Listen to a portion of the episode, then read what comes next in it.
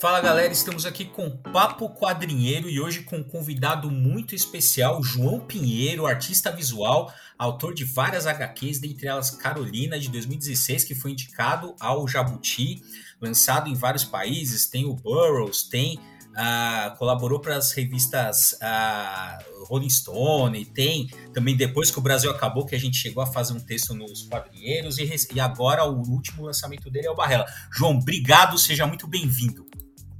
Valeu, queridos. Obrigado a vocês pelo convite aí. Prazer estar aqui.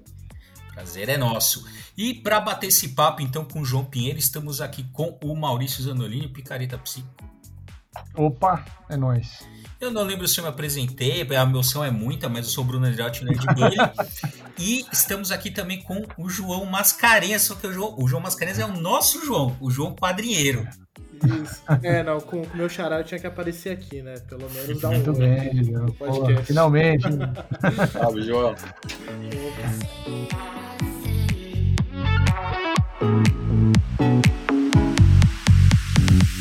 Opa.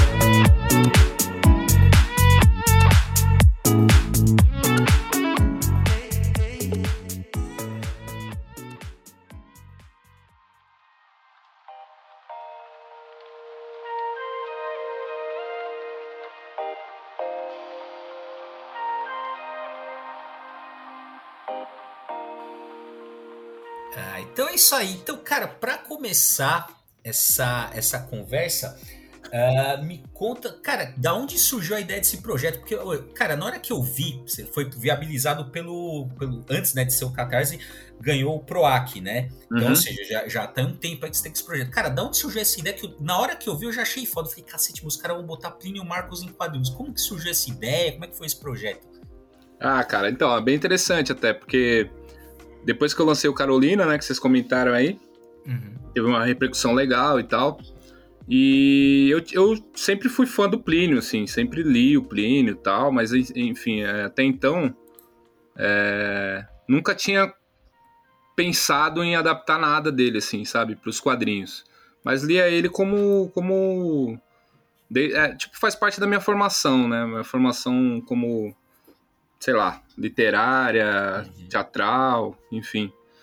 E aí eu sempre desenhei o Plínio, assim, fiz alguns retratos dele, é, tanto por iniciativa própria mesmo, eu quis fazer um retrato, ou porque eu fiz ilustrações para alguma revista que pediu e tal.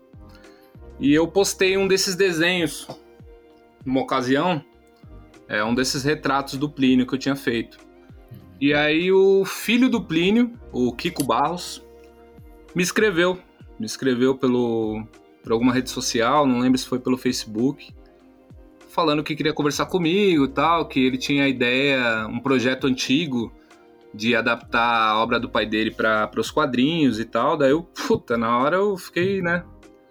Fiquei em choque, assim, porque é, parece que eu tava, de certa forma, pedindo aquilo, porque lendo Plínio, vida, lendo Plínio a vida inteira e, e, enfim, aprendendo com ele, né? Enfim, consumindo o trabalho dele todo, parece que tava chamando, sabe? E aí foi, a gente foi conversar, e aí o Kiko me disse o seguinte, que esse projeto de transformar a obra do Plínio em quadrinhos, ele é um projeto antigo, que inicialmente a Leia, não sei se vocês lembram dessa editora quando ela chegou no Brasil, uhum. acho que em 2010 por aí, que eles até tinham um selo Barba Negra que lançou algumas sim, coisas. Sim, sim. É, e aí coincidentemente, né, era o Lobo o editor. Uhum.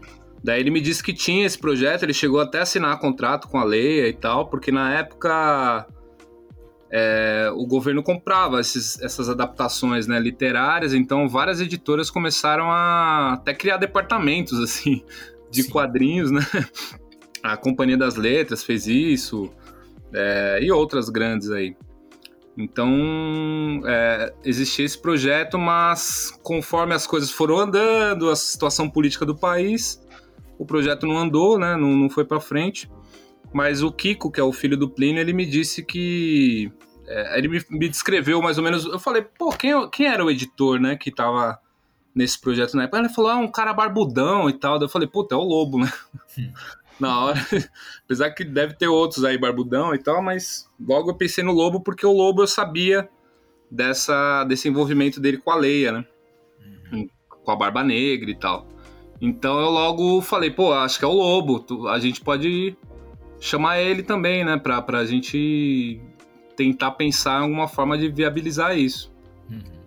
É, inicialmente não, não tinha ideia de tentar pro AC nem nada, a gente pensou em, em, em, fazer mesmo, mas assim, é muito difícil você parar para fazer é. um quadrinho desse, desse tamanho, né, desse porte, assim, dessa responsabilidade, digamos assim, é, sem nenhum apoio, né, cara, porque é difícil conseguir tempo, né, o tempo é o que mais é, você, precisa, de alguma forma, que esse tempo seja pago, né? É, exatamente, porque o tempo é, é, dinheiro, né? Então, se, se, se você não tem uma grana para você se dedicar àquilo, você acaba tendo que trabalhar em outras coisas, que é o meu caso, né? Eu trabalho como freelancer, ilustrador e tal, professor também, é, de vez em quando, e aí fica difícil, né? Você acaba pegando outros trabalhos.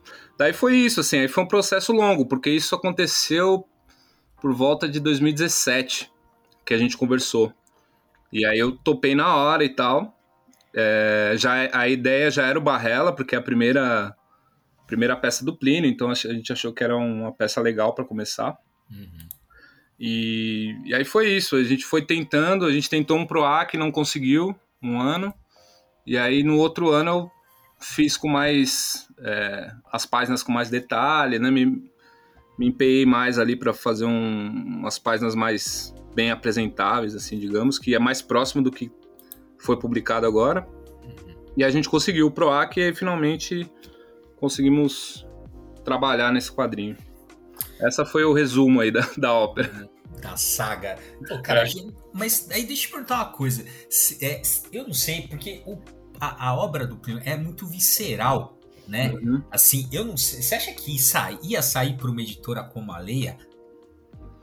Pois é, então. É que assim, né? Tem algumas peças do Plínio que é claro, né? Elas, elas são é, viscerais e tal, mas elas são meio clássicas, né? Na, uhum. na, dramaturgia brasileira, se você pensar assim que.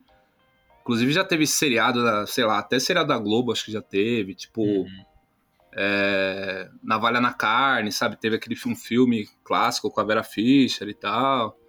Então tem algumas obras que são meio icônicas, e aí. É, inicialmente eles tinham esse plano, mas realmente, agora pensando, eu não sei é, como eles fariam. Talvez eles é, teriam. É. É, porque, tipo assim, é, e era um projeto meio que pra. Assim, é, essa. Era naquela esteira de, de. Assim, o grande negócio era, era emplacar uma obra para vender para pro, pro governo, tipo, e, e, e eles mandam pra escola, né? Não que Sim. eu não acho que, pô, achei ia, ia ser foda pra caramba ter uhum. Marcos em quadrinhos na, nas escolas, mas não sei, ainda mais, Sim. né, que você comentou nessa essa mudança de ares, né, que teve de uns anos pra cá, ia ser, né? É, então, é, eles chegaram a, a fazer, é, eles, eles não, a, a Leia não fez, eu, mas, mas eu lembro de uma adaptação que o Gabriel Góes e o André Damer, se não me engano, fizeram do Beijo no Asfalto. Então uhum. talvez eles pegassem essas peças. Mas mesmo assim, é, Beijo mais, no Asfalto, perto, do, é, perto de, um, de um Plínio, ainda é meio. é, é, até mais sutil, né? Porque é uma não, crítica mais moral, assim, social, sei lá. Exato. Não, e tipo, e, e, o tema do Barrela, cara, é muito forte, né? Tipo assim, e, e é, assim, é, é, e é tudo muito tenso, né? Porque, meu, é, é, no, é numa prisão, né? Os caras começam. Fica sempre no limite ali, você não sabe quando vai despontar uma situação de violência, né? É muito. Eu não sei, e, e acho que a tua arte, cara, é muito. Ficou muito. Eu gostei demais. É Gostei difícil, demais também. É, é, é, difícil falar. Eu sempre tenho essa teoria, que é difícil falar de alguma coisa quando você gosta muito. Então. é... Não, então, o Plínio, cara, é isso, assim. Se você for fazer é, a proposta da Brasa é fazer os textos integrais, né? Então, assim, por exemplo, no, nunca a gente pensou em, cogitou em atenuar nada ou tirar alguma, algum palavrão ou, atu, ou até atualizar alguma gíria, sabe? Uhum, Porque uhum. tem gírias que são muito específicas, né? Vocês veem ali que. Tem, tem sim, inclusive, é, inclusive até perguntei pro Kiko, né? Falei, pô, acho que alguma gíria seu pai inventou aqui, porque. falar, eu... sabe? Mas assim, provavelmente foi isso mesmo, né? É muito visceral e tal, e, e sem por, por ser uma primeira peça, eu fico imaginando que ele nunca tinha escrito nada, né? Uhum. Até então. É, aí esses escritores que, que começam a escrever dessa forma, como a Carolina Maria de Jesus também e outros, é, eles não têm, digamos assim, esse filtro que a gente acaba, a gente, assim, eu digo, os escritores, né, os artistas, os criadores, acabam adquirindo de um, de um certo gosto burguês, sabe? De você uhum. evitar. camisa, sim. É, você, tipo, tem uma certa. Não, não diria. Não chega a ser uma autocensura, mas assim. É, uma adaptação, sabe? digamos, ao, ao, à cultura mais livresca e tal. Sim. E esses caras não, né? O Plínio, como ele não tinha escrito nada, meio que ele não tinha o que perder, assim. Então ele escreveu uhum. do jeito que ele quis, sabe? Ele até fala, né, no texto do final ali do é. fácil do, da, da edição dos anos 70, né? Isso. Sobre isso, sobre ter sido bem direto, assim, escrito diálogo direto. Pois é. Ter saído dessa maneira. É, até falaram, né, pra ele na época. Eu esqueci o nome de uma atriz agora, uma grande atriz do teatro brasileiro. Ela falou: Meu, é incrível, você conhece uns 10 palavrões e escreveu uma peça. é nessa linha mesmo. Como é que pode, né? Mas é isso, né, cara? É, é visceral mesmo. É. Você falando agora, eu lembrei, né? O, o, eu não lembro agora, mas tem, tem um livro deles, ele comenta o seguinte, né? Que até foi um amigo pintor dele que deu essa. Até tem na biografia dele, é interessante que ele conta que ele pegou, era um amigo pintor dele, que ele, ele até pegou essa frase, perguntou se podia usar, o cara permitiu também falar assim: que quando esse pintor começava a pintar, uhum. ele não via uma tela em branco, ele via todos os quadros que já foram pintados. E aí ele tinha que, antes dele começar a pintar, ele tinha que limpar tudo aquilo. E era hum. muito difícil para ele. Caraca. Né? E aí, é, eu não sei se é isso, mas era mais ou menos isso. Uhum. Uh, e aí, isso que você comentou agora do clima, é muito isso, né, cara? Você falou, das você vai se adquirindo uma certa autocensura, né? Você te, conhece mais ou menos ali as regras e tal. E aí você pega, né, o, o primo quando tava, né, iniciando com essa peça, ele não tinha esse problema, né? Porque ele tava estreando, ele chegou assim, falou, vou escrever e saiu é. escrevendo, né? É. Exato, não tem. É porque assim, né? Pô, você pega, por exemplo, os manuais de roteiro aí que, que existem e tal no mercado, ou até livros sobre escrita e tudo. Você tem ali um, uma receita de, de bolo, assim, digamos, uhum. que, lógico, é importante, né? O, todo, toda pessoa que está estudando, está criando, acho que é legal você ter acesso a essas coisas. O desenho também é assim. É, quando, conforme você vai aprendendo, digamos assim, as técnicas mais clássicas do desenho, muitas vezes pode acontecer de você perder aquela é, espontaneidade do seu traço, sabe? Essa coisa é, de ficar meio engessado, assim. Então, é uma coisa que eu acho que o, é, muita, muita gente se preocupa também com isso, né? No meu caso, assim, eu, eu tento não, não... Quer dizer, tentei, né, na minha vida inteira, desde que eu comecei a aprender as técnicas de desenho, de pintura e tal, de alguma forma sempre voltar para a realidade, assim, nunca ficar preso só à técnica, sabe? Uhum. Senão fica uma coisa muito engessada, né? Eu acho. E uma coisa que eu queria te perguntar é como é que, como é que foi fazer uma adaptação, né? Porque o, o, o teatro, né, ele depende basicamente de, do, do, do, textual, né? É uma outra linguagem, está ali atores e tal. Como é que foi transpor isso? Eu não sei uhum. também se você já viu alguma. Não acho nem ter, não sei, é, montagem do, do Barrela, se for possível. Mas é, como é que foi essa, essa transposição? Ou como é que foi esse trabalho de adaptação do texto teatral para um quadrinho? Pois é, então. O, o interess... Tem uma, uma, um aspecto interessante que é assim, ele serviu como um roteiro, né? Uhum. O próprio texto ele já é um, ele é um roteiro pronto, assim, porque basicamente ele tem diálogos e algumas indicações de cena, assim, tipo. Aí o, sei lá, ele, ele fala uma. O, o personagem o Bereco fala uma frase e aí o autor indica, ah, ele cuspiu no chão, sabe? Uhum. Uma coisa assim. Só que faltava, né? Lógico, faltava muita coisa porque o, o, a peça, como ela é calcada nessa coisa do, dos atores, então o ator mesmo ele dá a interpretação pro o, o gestual pro seu personagem. Então, o que eu fiz foi pegar o texto inteiro e fazer uma espécie de roteiro de imagens, sabe? Antes de tudo. Tipo assim, é... primeiro assim, pensar como ia ser a movimentação na, na, é... ali na, na cena, né? Porque fica no uhum. mesmo cenário o tempo todo. Então eu tinha que pensar, tipo assim, é, no quadrinho, né? Vocês sabem bem, vocês são grandes leitores aí de quadrinho, conhecem muito, que numa página, se você tá lendo um quadrinho, dois personagens estão conversando, e de repente no outro quadro, no quadro seguinte, eles já estão numa posição opostas, de uma forma que não faz sentido, uhum. você quebra a leitura, né? O leitor percebe aquilo, assim, de alguma forma.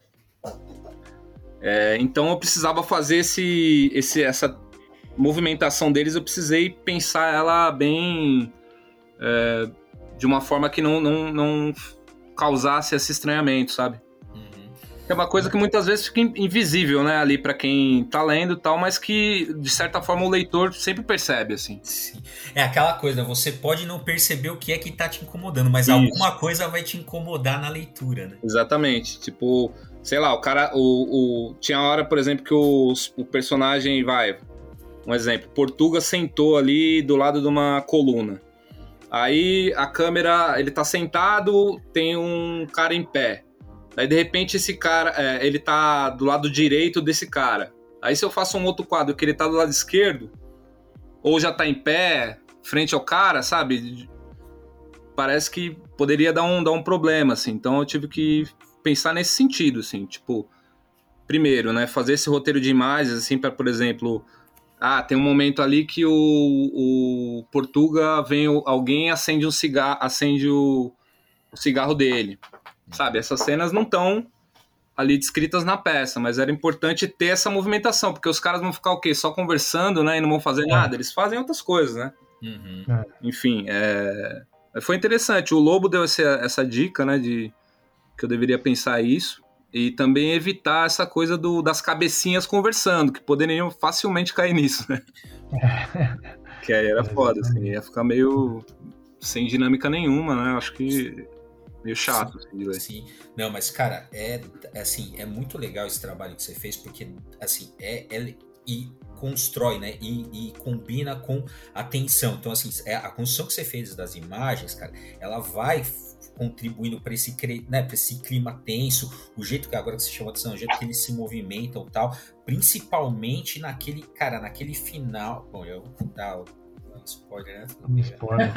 ah, todo mundo já sabe essa história é, há 50 anos. ah, sei lá, que tem, sempre tem gente que tá chegando agora, né? Mas enfim, é. ah, principalmente naquele final, né, do, do assassinato ali que, que rola, né? Então, porra, é Sim. muito foda. É, é muito A produção foi quando exatamente, João? É, assim, produção forte dessa, dessa história mesmo? Foi ano passado? Foi, é, começou assim, pra valer mesmo no começo do ano passado. Entendi. É, é, eu... Mas assim, eu comecei a pensar né, na história antes, sabe? Uhum. Que aí é essa coisa que a gente tá falando aqui, que é, de fazer o, esse roteiro de imagens, pensar como ia ser feito, o estilo, né? Tudo isso é, foi definido depois do PROAC, sabe? Sim. É, eu, eu ia, até perguntei por isso, por conta do estilo mesmo. Eu achei, dentro dos trabalhos, né, o, o Burroughs, o Carolina, todos têm impresso ali alguma coisa muito própria, principalmente no Burroughs, sempre senti. E uhum. aqui no, no Barrella, caramba, é, é, muito tenso, como o Bruno falou, é, é muita coisa preenchida, é, é, o, é o tempo todo você, e, e assim, não dá para largar o quadrinho até virar a próxima página. Então é o tempo todo nesse estilo dessa tensão. E quando chega no final, como o Bruno citou, é, é, é catártico, assim. É, aquele negócio dá nervoso de ler. É foda, né, cara? É, então, eu, pô, a primeira, assim, feedback mesmo que eu tô tendo de leitura é de vocês, cara. Eu tô, tô feliz aí por ter. Porque, assim, o texto é isso, né? O texto do, é um negócio claustrofóbico, é, é tipo um reality show no inferno, né? Cara, é, a definição é boa. Caralho, genial, hein? Definição perfeita. A minha visão era, a minha visão era meio essa, assim, que era, era, era um. Sei lá, se você. Se você morrer e cai no, cai no inferno e é aquilo ali, é, é puta, é foda, assim, é, é isso. Foda, é. O inferno é real, né? É aqui. É, o inferno é Imagina. É ele. O, o, texto tem essa coisa, né? Como você citou e tudo, e, e a sensação de ser um inferno na Terra mesmo. Uhum. Mas aí é isso, né? Porque a, o, o, quadrinho.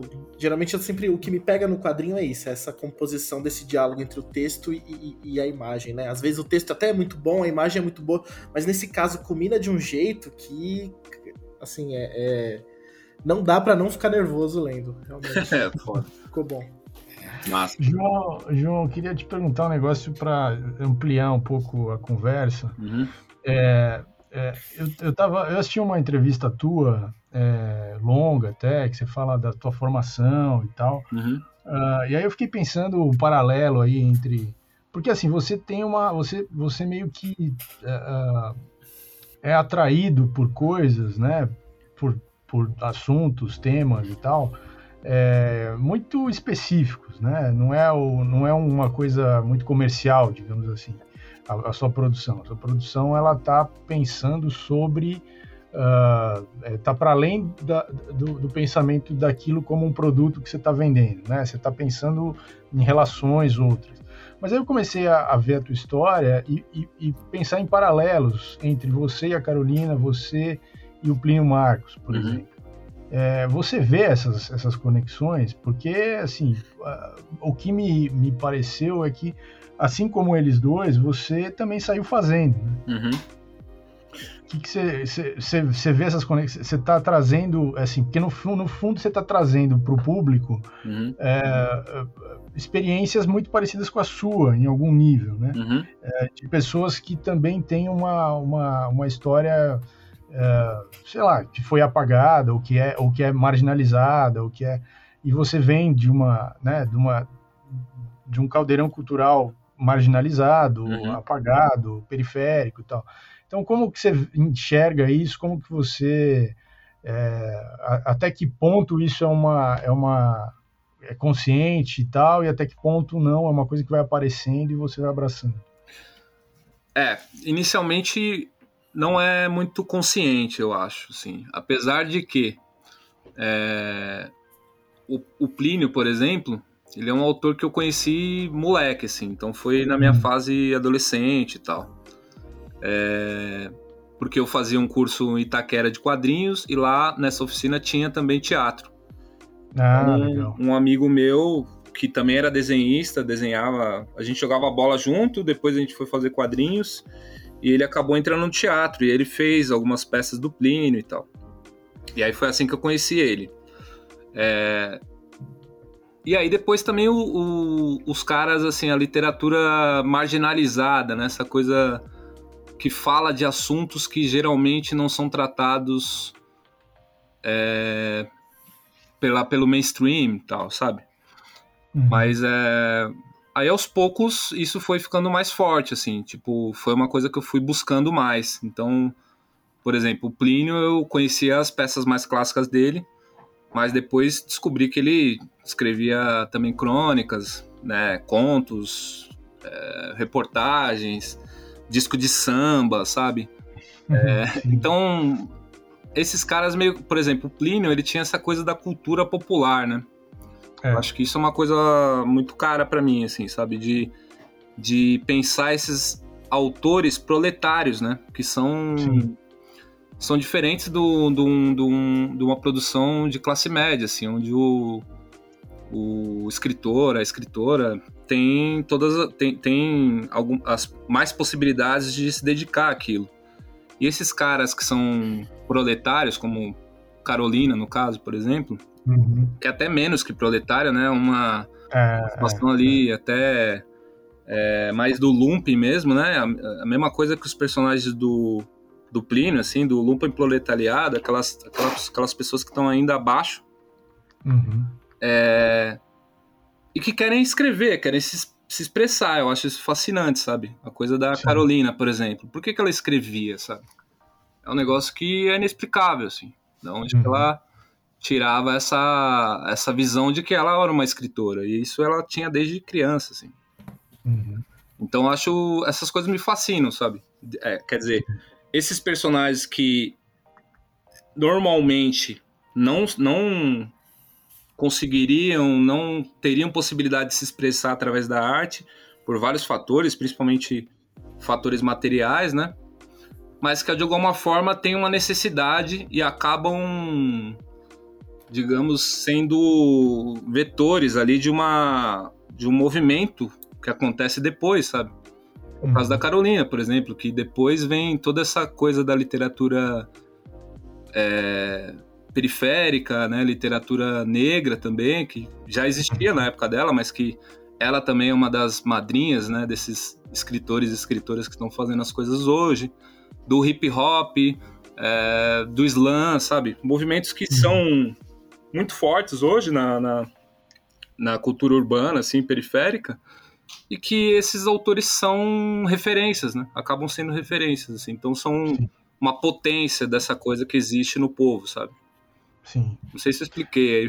Não, sem dúvida. Mas você acha, você acha que fura a bolha? Quer dizer, porque, assim, de fato, é, é, existe, existe toda essa produção cultural é, periférica, negra e tal. Hoje ela tem mais visibilidade por causa das mídias uhum. e tal, e também por causa. Porque esse assunto passou a ser um assunto mais é, é, colocado na sociedade, né? Uhum. É, mas ainda ainda, ainda não é tão, tão assim que as pessoas conheçam. Então, assim, às vezes nas escolas particulares, eh, muito provavelmente ninguém vai falar de Plínio Marcos uhum. uh, e também não vai falar da Carolina. Né? Sim, então, sim. É, mas quando você faz o quadrinho e ganha um prêmio, é, você abre a possibilidade de furar essa bolha. Então você, com o seu quadrinho, você, você acaba apresentando essas, essas pessoas que têm essa produção cultural uhum. para um público que não não tá ligado, não sabe, não conhece. Né? Você, você percebe isso ou, ou isso é meio uma fantasia otimista da minha parte? não, não, eu não acho que é fantasia, não. É, eu acho que você tá tem um ponto aí, porque é o seguinte, né? É, por exemplo, a Carolina ela está sendo publicada agora pela Companhia das Letras, que queira, uhum. queira ou não, para o bem ou para o mal, é. é. uma das maiores editoras do país, né? Inclusive, é, Agora eles são meio quase. Acho que a maior parte é da Penguin, se é, da Pen, é da Penguin Press. É, então a Penguin também vai, vai republicar esse trabalho da Carolina fora, provavelmente. É, e ela está publicando vários autores negros, né? Sim. É claro que eu sempre pondero sempre onde eu vou, que assim, a gente acha bom, né, esse, esse movimento da editora, muito importante, mas a gente tem que ver qual, quais foram os motivos para que se chegasse a esse ponto. Uhum. Então existiu uma luta muito antiga, né, do, dos movimentos negros, é, dos, enfim, das mulheres, enfim, do, da, dos periféricos, dos, das ditas minorias que não são minorias, né? Muitas vezes são maioria, na verdade, é, de criar essa literatura, de se expressar, de fazer poesia, etc essa luta também vem com os movimentos sociais e tudo mais. E isso meio que forjou uma. Também com a entrada de, né, de pessoas periféricas e negras nas universidades, os espaços midiáticos, como você comentou, né, tem mais visibilidade. Essa discussão acabou tendo sendo colocada à força, né, na é. pauta. É. Então a sociedade brasileira teve, tem que discutir essas coisas hoje. E aí, uhum. por conta disso, é claro que existe um público interessado, um público jovem, muitas vezes, né? Muita gente jovem aí. Sim, exatamente. É, que, que se interessa por isso e a, a, a editora, por isso, toma essa, essa, essa frente, né? Que é uma, uma, também uma frente comercial, né? Não é só uma... É, é.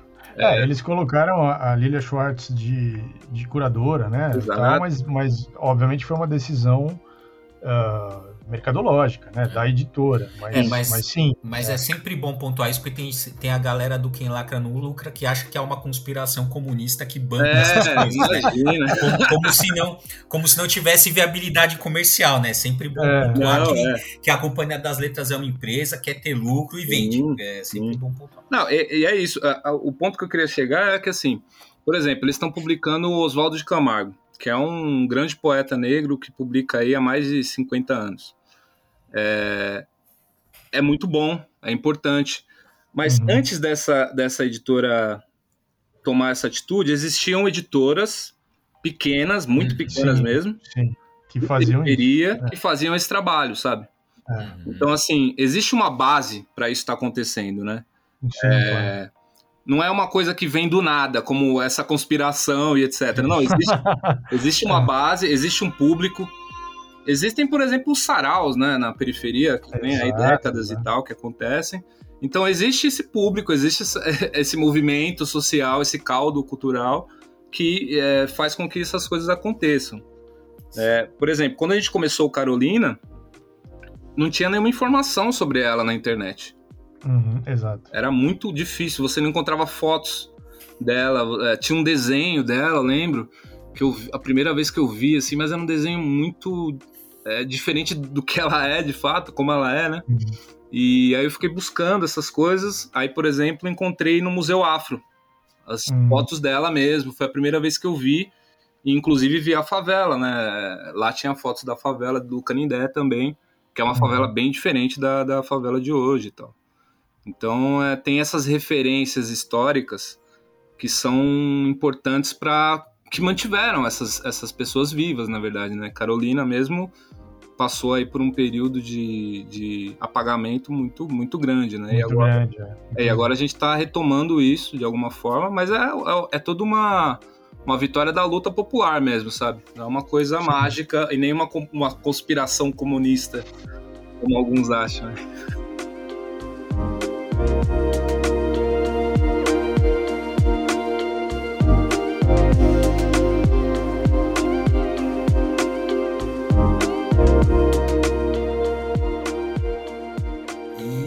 Eu queria uh, dar uma. A gente falou bastante de Carolina, do, do mas eu queria é, também trazer para essa conversa aqui o Depois que o Brasil Acabou, né? Uhum. Que saiu pela, pela Veneta, que ela, tem bastante coisa que saiu na Cavalo de Teta.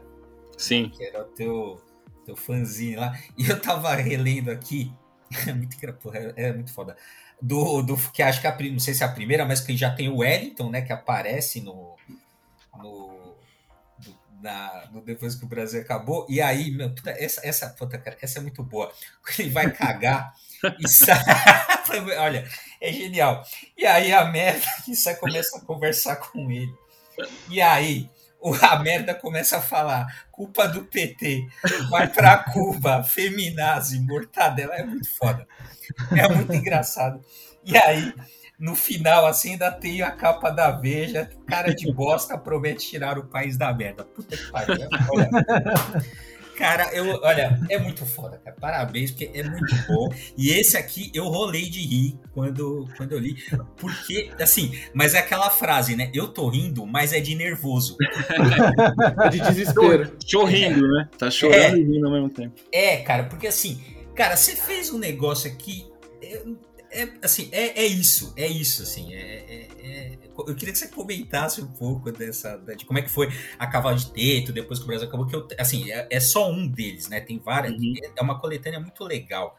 Né, tem a, também aqui junto para também é, tem, tem uma parte que é bem, bem legal uh, também que é outra uma pegada totalmente diferente que é a Preta Maravilha com a Alvaro uhum. Maia tal é muito legal essa coletânea gente a gente também fez um texto lá nos quadrinhos sobre Uh, queria que você comentasse um pouco também, que eu acho que vale a pena entrar nessa conversa. Massa. Ah, cara, é... essa coisa da cavalo de teta foi meio um desespero, né? Tudo que... Tem até uma frase que a gente usava, que era a frase do Bandido da Luz Vermelha lá da... do, do Sganzerla, que ele fala que quando a gente não pode fazer nada, a gente esculacha, né? É meio isso, um negócio catológico, né? Tentar. Mas assim, era, era, foi feito. Todas essas histórias foram feito, feitas no calor do momento, assim, né? Então, muitas vezes o estilo é meio, meio diferente também, às vezes meio até tosco, né? Entre aspas. Porque realmente era coisa assim, vamos fazer um fanzine, vamos, e aí em uma semana desenhava uma história, sabe? Tipo, uhum. às vezes em um dia, dois dias, porque tinha que montar tudo, ia ter alguma feira, algum evento. É, então são histórias feitas assim, dessa forma.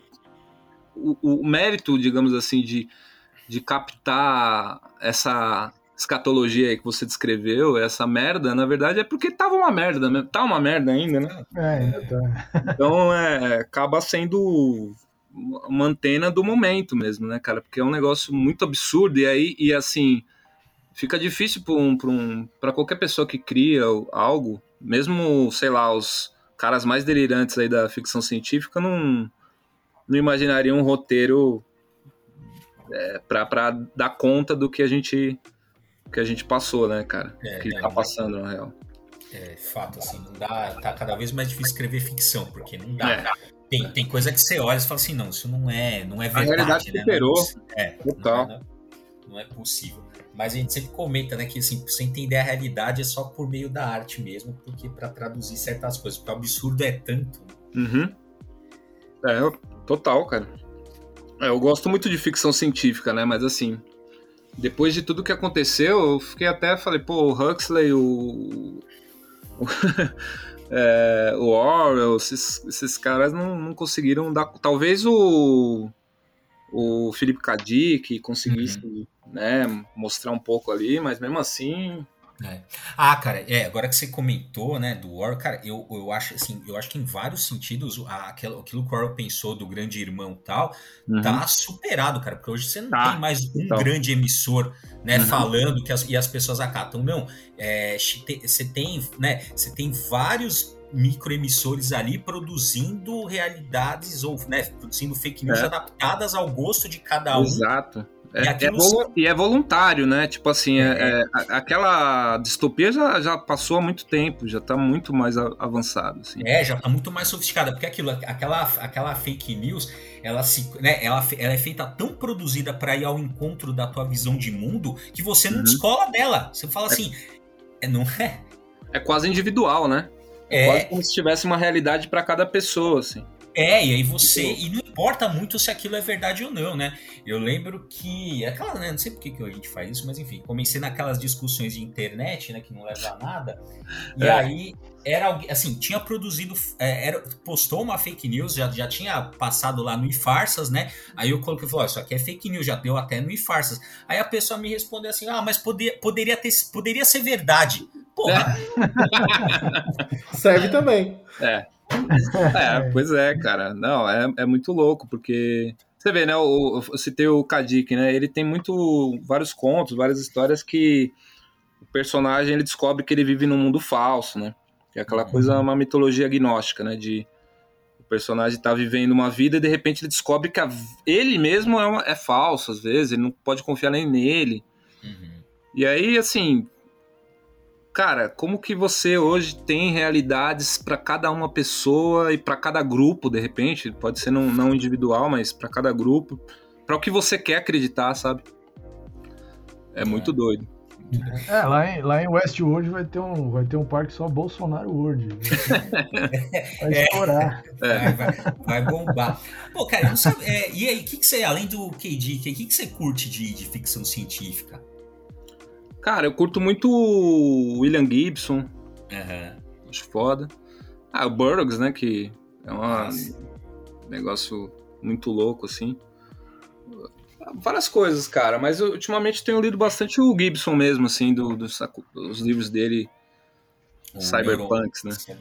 É, o é. Neuromancer, né? Os clássicos. Neuromancer, né? é, esses clássicos aí eu acho foda, assim. Mas tem, um, tem também uns caras que não são bem não sei se enquadraria como ficção científica, mas satíricos, assim, tipo Kurt Vonnegut, sabe? Muito bom. Ah, bom. Um, escritores foda, assim, que também é, criam realidades absurdas para dar conta do absurdo que. É muito legal. que já existe. Assim. Matadouro 5 dele. Matadouro é, 5 é, é incrível. Porra, ele é foda. E tem uns livros que ele desenha também. Aí é. É, tem muito humor, né, cara? Muito engraçado. Tem, tem. São alguns dos livros mais engraçados que eu já li são os dele. É, cara. Café da Manhã dos Campeões eu ri do começo ao fim. Porra, então, é. você ri dos negócios absurdos, assim. É absurdo, é absurdo. É. é muito delirante, é cama de gato, então é delirante. É, né? é então, tem, esses caras eu meio que li, li, li, tô lendo, né? Tudo, assim, sabe? Tipo, hum. tem bastante coisa. Da hora. E você pensa em fazer alguma coisa? Lógico, tem o, tem o Boris, mas você pensa em trabalhar esses temas aqui, fazer uma ficção científica? Ah, eu curto, cara. Eu gostaria sim. Então tempo, faça assim. que você já tem aqui pessoas que vão ler. Três leitores, três, três. Não, com certeza, meu. Eu tenho várias ideias, assim, principalmente ultimamente até comentei com o meu xará aí uma outra vez que a gente estava conversando que eu tenho lido bastante uh, os gnósticos, né? Uhum. Sobre e também os, os, sobre as seitas e sobre os escritores que tiveram alguma alguma influência, tipo William Blake, uhum. tal, sabe esses caras que criaram uma cosmogonia meio negativa, né, do mundo, de que de que na verdade é, existe um Deus mal que nos aprisiona e tal. Essa coisa eu acho bem interessante de explorar, assim, pouco explorada talvez. Não sei o que vocês acham. Eu acho foda, cara. Eu não sei.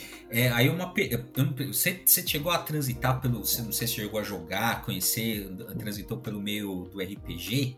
Não, cara, não. Puta, isso eu não sei nada, assim. É, nada porque mesmo. tinha. Na, assim, tinha um, uns 20 anos atrás, assim, ou 30 talvez, tinha um que chamava Cult, que era. O RPG era mais ou menos assim, cara, que tinha a entidade, que era o Demiurgo, tinha aprisionado uhum. os outros deuses numa uhum. realidade, você esquecia que era, que era um deus. Você uhum. meio que você estava aprisionado ali, e aí você meio que. E o meio que a história do jogo era você descobrir essa verdade e caminhar para redescobrir a sua divindade. Ah, pô, então. Ah, então, eu acho, cara, que, que assim, essa, essa coisa gnóstica, ela. Acho não, eu tenho lido bastante sobre. E tem vários autores que, que colocam, né, que fazem essa relação da, das narrativas pop modernas, principalmente ali depois da desde o cinema, depois da Segunda Guerra, até os quadrinhos, RPG, games hoje em dia, né? Que bebe muito nessa fonte do, do desse mito gnóstico, sabe? Sei lá, você pega, por exemplo, filmes do. aquele primeiro filme é, mais gnóstico, assim, eu acho, de Hollywood, assim, do mainstream, né? Hum. Seria aquele do Jarmusch, o Deadman, sabe? Uhum. Que é com o Johnny Depp e tal. E aí depois tem o. Sei lá, desde, antes do Matrix já tinha outros filmes também, né? Tem um filme, acho que é Dark, Dark City. Não sei se você ah, sim, muito bom dos anos 90, né, cara? É. Pô, aquilo lá também é um mito gnóstico total, tá ligado? Quer dizer, é, existe toda uma, uma, uma, coisa disso. Eu até fico me perguntando, eu até falei pro João que ele poderia, de repente, explorar isso no, no Alan Moore. Eu acho que deve ter alguma coisa ali, sabe? Eu não sou muito, não conheço muito a obra dele, assim, mas provavelmente por ele ter essa ligação com o Blake também, com. É... Enfim, eu peguei esse livro dele, o último, né, o Jerusalém, que é inclusive hum. tirado, o título é tirado de um livro do Blake. E peguei em espanhol, né, cara? Aí tô, tô me preparando aqui para ler, porque o negócio é meio pauleiro, assim. É pauleiro. Eu comecei a ler inglês, mas meu amigo. É foda. É, é meio Joyceano, né? Um negócio meio. Nossa senhora. É, é, um, é uma. Em busca do tempo perdido, assim. É, mais. Da mais, família, né? Toda a narrativa é, desde mas, do... É, mas com, com, sei lá, viagem dimensional, sei lá. É uma, é uma doideira, assim. Uhum. Mas realmente, é, eu, eu acho é interessante esse caminho aí que você está trilhando. Mas como que você, como que você coaduna isso com uh, ideias assim de materialismo histórico, de luta de classe? Porque tem uma, tem uma é, assim, uma oposição, digamos, entre uma visão e outra, né? Pois é, é tem, tem, cara. Mas assim, eu, eu o, a minha base para tentar, digamos assim, fazer essa. entender Sim. esse paradoxo é o surrealismo, sabe? É o ah, Breton. Interessante, interessante. É esses casos. Porque ele, eles eram marxistas. Sim. E para eles não tinha nenhuma contradição nisso, né? É, eles entendiam que, que sim, você tem a, a materialidade histórica e tal, mas a arte, a verdadeira arte, ela, ela, ela, ela foi, digamos assim, ela, ela está né, no subconsciente, ela está na, na, na nessa parte mais é, subterrânea da nossa mente, assim, sabe? Uhum. Então, mas é, mas é, sim, é uma contradição. Eu reconheço isso. Ah, mas essa discussão, essa discussão também corria bastante nos russos do século XIX, né? Que eles Total. entravam, eles entravam em, discussão sobre como se utilizava a arte, né? Tanto que um, crítico da época, o Belinsky, ele queria muito que fosse uma coisa voltada para o social e o próprio Dostoiévski entrava em conflito. Uhum. E aí o Dostoiévski acabou ficando do lado de um crítico, que eu acho muito legal a definição dele de arte, né? Que ele, ele bem coloca assim, que é um crítico chamado Maikov, que ele fala que a arte é um veículo metafísico para dizer o que não dá para dizer com palavras. É. muito bom. Então, tem, tem um autor que eu gosto muito que é o Plekhanov, um russo, e ele faz uma análise marxista dos romances, né, da, da literatura principalmente. Porque eh, se, vocês for, se a gente for pensar, né, ver ali a, as vanguardas do século XX, por exemplo, a, as primeiras manifestações dessas vanguardas são, são, são em duas frentes, assim, a poesia e a pintura. Tipo, uhum. desde o futurismo, dadaísmo, né, até surrealismo e tal, você essas duas frentes são meio que as primeiras e lógico, depois outras vão vão se agregando, mas é, é louco, né? Porque aí meio que tá a base do, do quadrinho para mim, sabe? Tipo, uhum. o quadrinho não é tanto a eu não vejo muito como só a questão da imagem, assim, mas muito, muito ligado à poesia, né? Muito ligado à, à questão do ritmo da poesia, sabe? Sim, e aí esse, Plekhanov faz uma, uma análise marxista do, da literatura. E aí, por exemplo, quando ele fala dos românticos, ele cita que ali era um momento de ascensão da burguesia, né? E aí tinha esses artistas, esses poetas aristocratas meio que criticando os, o, o, o, comportamento burguês. Né? Você pega um Baudelaire, sei lá. E, e eles estavam apartados. Aí ele analisa que esses caras estavam apartados da, das lutas materiais na sociedade. Por isso eles iam para esse lado mais romântico, metafísico, enfim. Né? Como William Blake, por exemplo, que era um cara que. Ah, sim. Ele, eu, eu li recentemente uma biografia que saiu aqui dele. E aí ele viu né, a Revolução Americana e tal.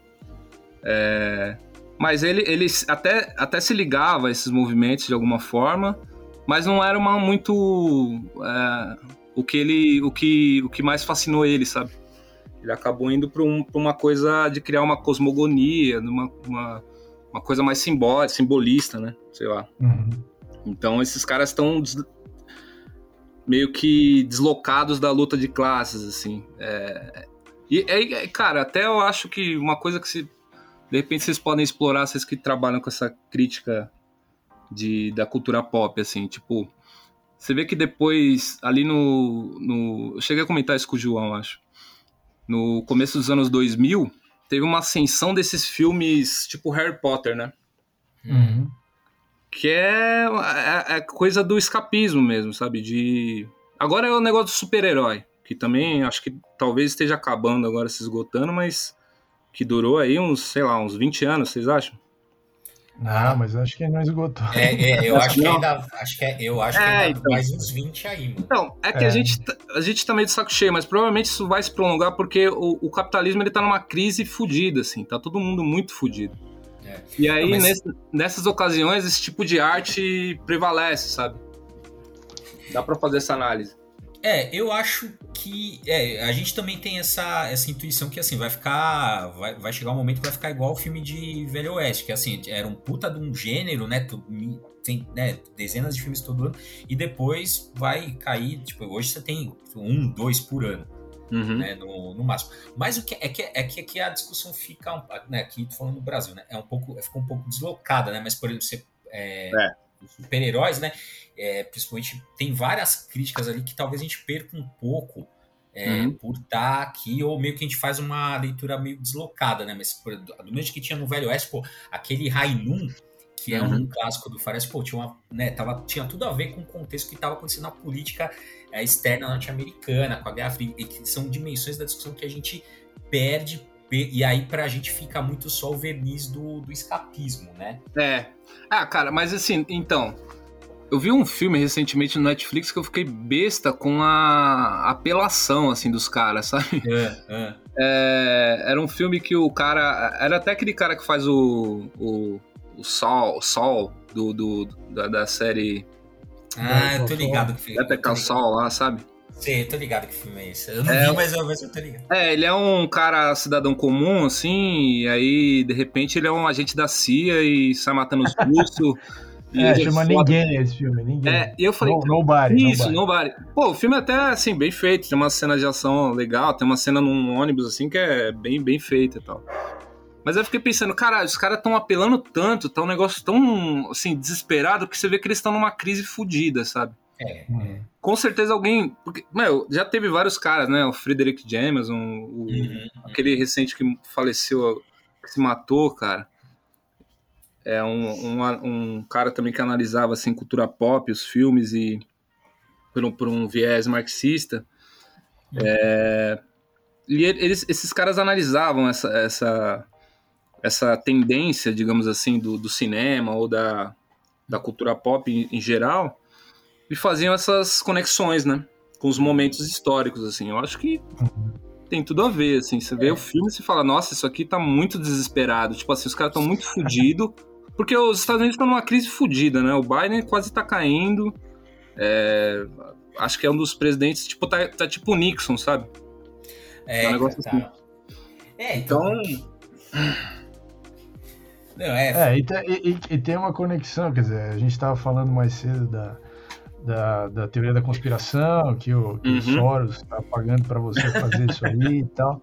Mas, mas, a, mas a ideia de que um agente da CIA é aquele cara assim que absolutamente assim, todos os movimentos do cara são perfeitos, o cara é o é. Jason Bourne, assim. Exato. E que, e que ele consegue resolver tudo, matar todo mundo e fica é. tudo bem, tudo, fica tudo por isso mesmo, como sempre, aliás.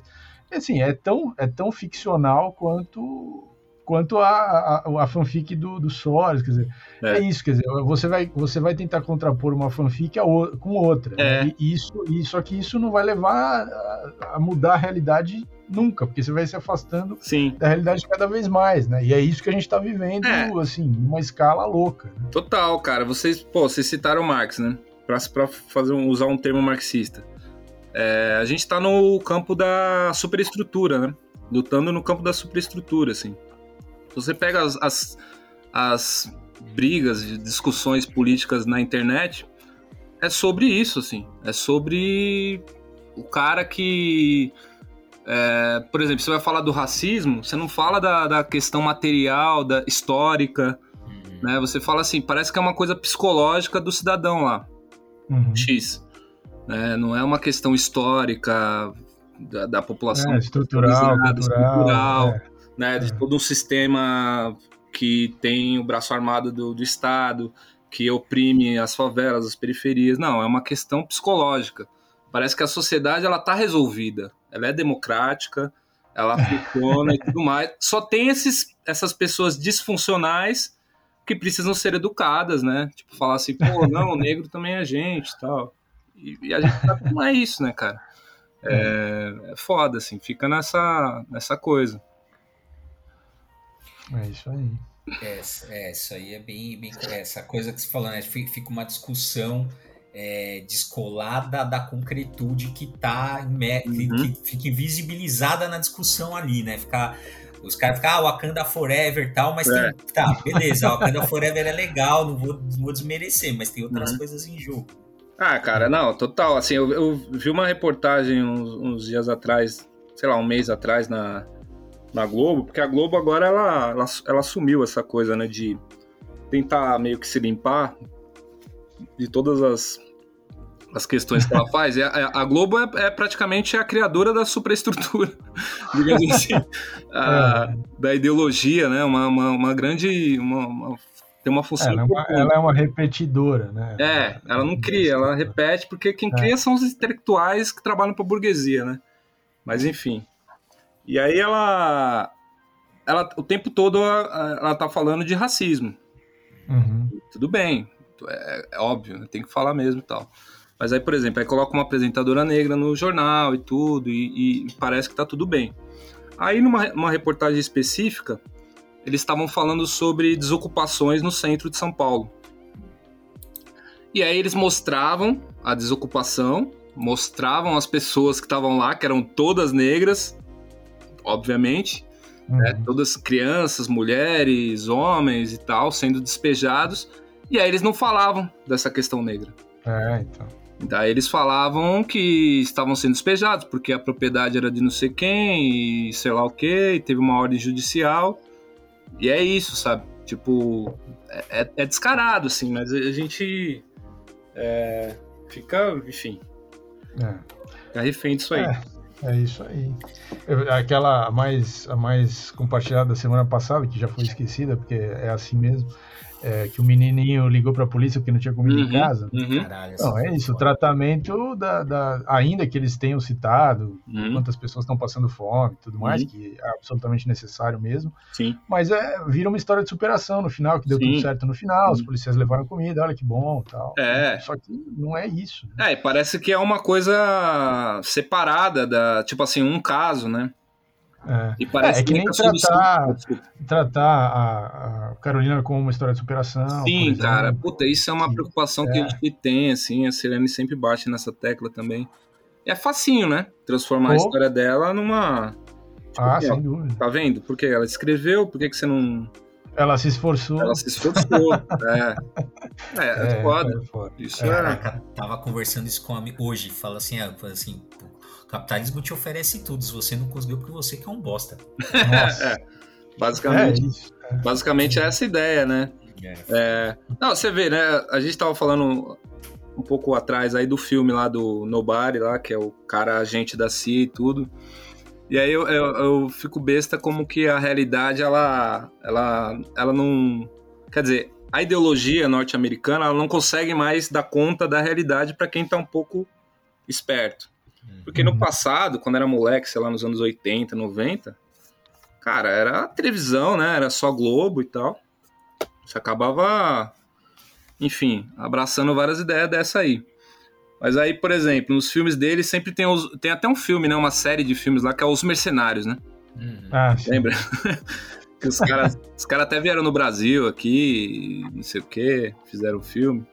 E aí os mercenários são muito foda, assim, os norte-americanos são. Aí meu, na, acho que uns dois anos atrás, uns mercenários lá na Venezuela foram querer entrar lá no, numa cidade, pela, não sei se foi pela Amazônia, e aí uns pescadores lá pegaram os caras e amarraram eles em frente a um, um bagulho de pesca escrito assim, pescaria socialista, um negócio assim. vocês viram essa notícia. É que não é repercutido. Tipo, meu, os caras perceberam, era, era, perceberam que era infiltrado, que era é, é. mercenário uhum. norte-americano. É. Pegaram os caras, amarraram os caras, os pescadores, tá ligado? É, é ah, mas é que nem esses, esses caras que foram pra Ucrânia. É, exatamente. É, russo, exatamente. Até brasileiro foram, Puta, tomaram, é tomaram. É, é foda. É. Não, mas essa, essa notícia aí lembrou pro Bacurau, né, porra? É. Caralho, é, é muito foda. Né? Bacurau é foda, eu gostei do Bacurau, cara. Nossa, é demais, cara, demais. Até porque, né, você fica naquela tensão, você acha que eles vão ser totalmente obliterados ali, né? Porque Sim. o filme vai. E quando eles, né, viram o jogo, porra, né, teve um cara é do meu foda. lado que, que deu um pulo que eu vi na hora lá que os caras estouram o trabuco na cara do americano. Eu vi o cara deu até aquele pulo, essa de emoção. Pô, é demais, né? Não, é, é muito bom, cara. Tem muita coisa ali que que representa mesmo, assim, essa coisa que vocês falaram, né? De, de a ficção, às vezes, ela consegue dar conta de várias coisas, assim. Por exemplo, essa coisa do, do dos Estados Unidos, os caras virem aqui e matar todo mundo, isso aí não é muito distante da realidade, né? Não. Eles fazem isso não. mesmo. É. é foda. É.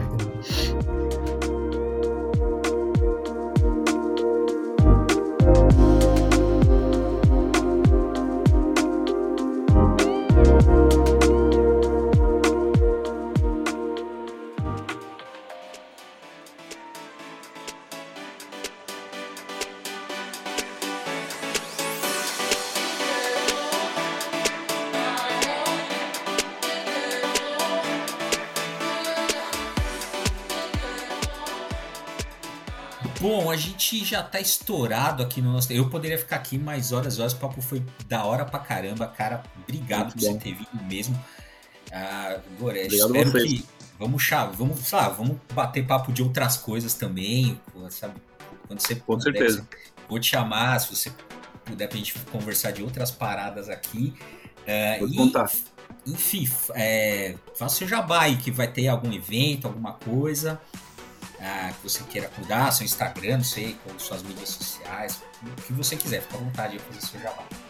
Valeu. Ah, bom, então tem esse livro Barrela que eu acabei de lançar, né, que é uma adaptação do, de um texto do Plínio.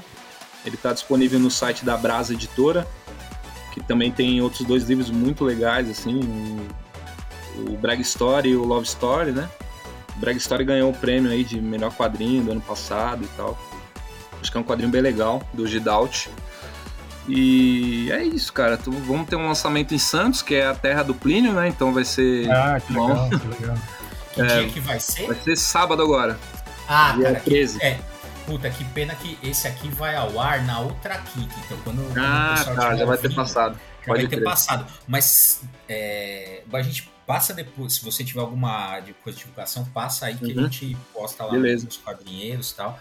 Maravilha, então. É, mas o quadrinho você pode, pode encontrar no site da Brasa, editora.